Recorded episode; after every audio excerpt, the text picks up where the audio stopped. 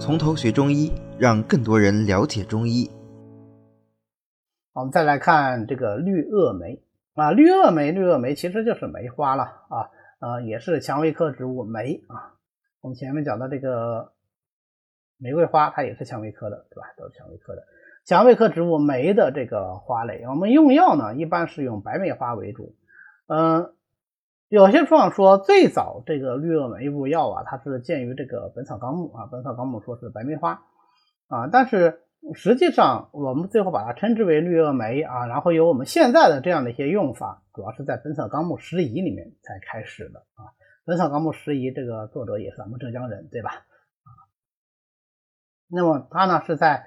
啊，一二月间，一二月间的话，我们现在阳历的这个一二月的话，其实就是农历的呃十二月啊，十一月底十二月，差不多这个样子，正是梅花盛开的时候，对吧？那么我们就分批次，在这个含苞待放的这个梅花刚刚出现的时候，我们把这个花蕾给它采下来，然后摊摊开啊，摊开晒干或者说烘干啊，晒干烘干主要当然还是为了方便保存了。啊，所以它的别名很多啊，绿梅花、白梅花、红梅花都是它啊。呃，红梅花也可以用啊，也可以用。那么绿萼梅呢，它的这个性味归经主要是酸涩而平的，归肝经和胃经。绿萼梅因为它也是很香啊，又入肝胃经，所以它主要的功效其实是善于疏肝理气啊，治疗肝胃气滞症。呃，绿萼梅治疗肝胃气滞症引起的这种胁肋胀痛、脘腹胀满，甚至是胃脘疼痛，效果也是不错的。呃，配上柴胡啊、香附啊、扶手啊、木香啊等等等等啊，来治疗这种啊肝胃气滞的疼痛。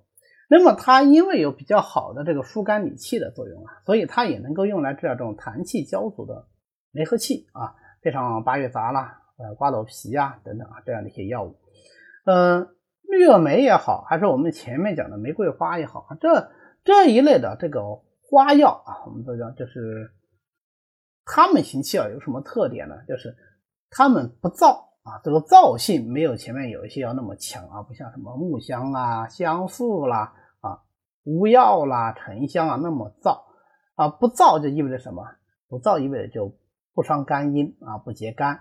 所以呢，嗯，这种花类的药物。往往我们喜欢在妇科里面用啊，因为妇呃女性以血为先天，对吧？以肝为先天，以血为本，那么它现在不燥不伤阴血，嗯，就更合适一些。但是说是不燥不燥啊，但是只要是辛香引气的，多多少少都有点燥性啊，大家脑子里要有这么一个概念。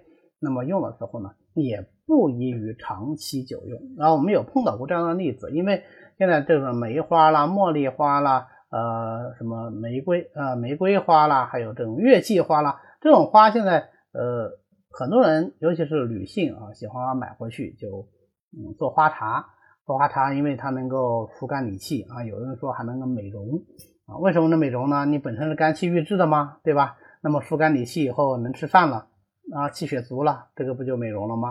啊，不错啊，这么说当然是有道理的。但是你把它当做一个食物，长期的使用以后啊，反而会出现副作用啊。我们见过不少的女性，就是因为长期的不合理的使用这种花茶，最后反而导致了阴血亏虚的。那我们讲到绿萼梅呢，已经是最后一味呃理气药了啊，所以我们额外的提这么一句。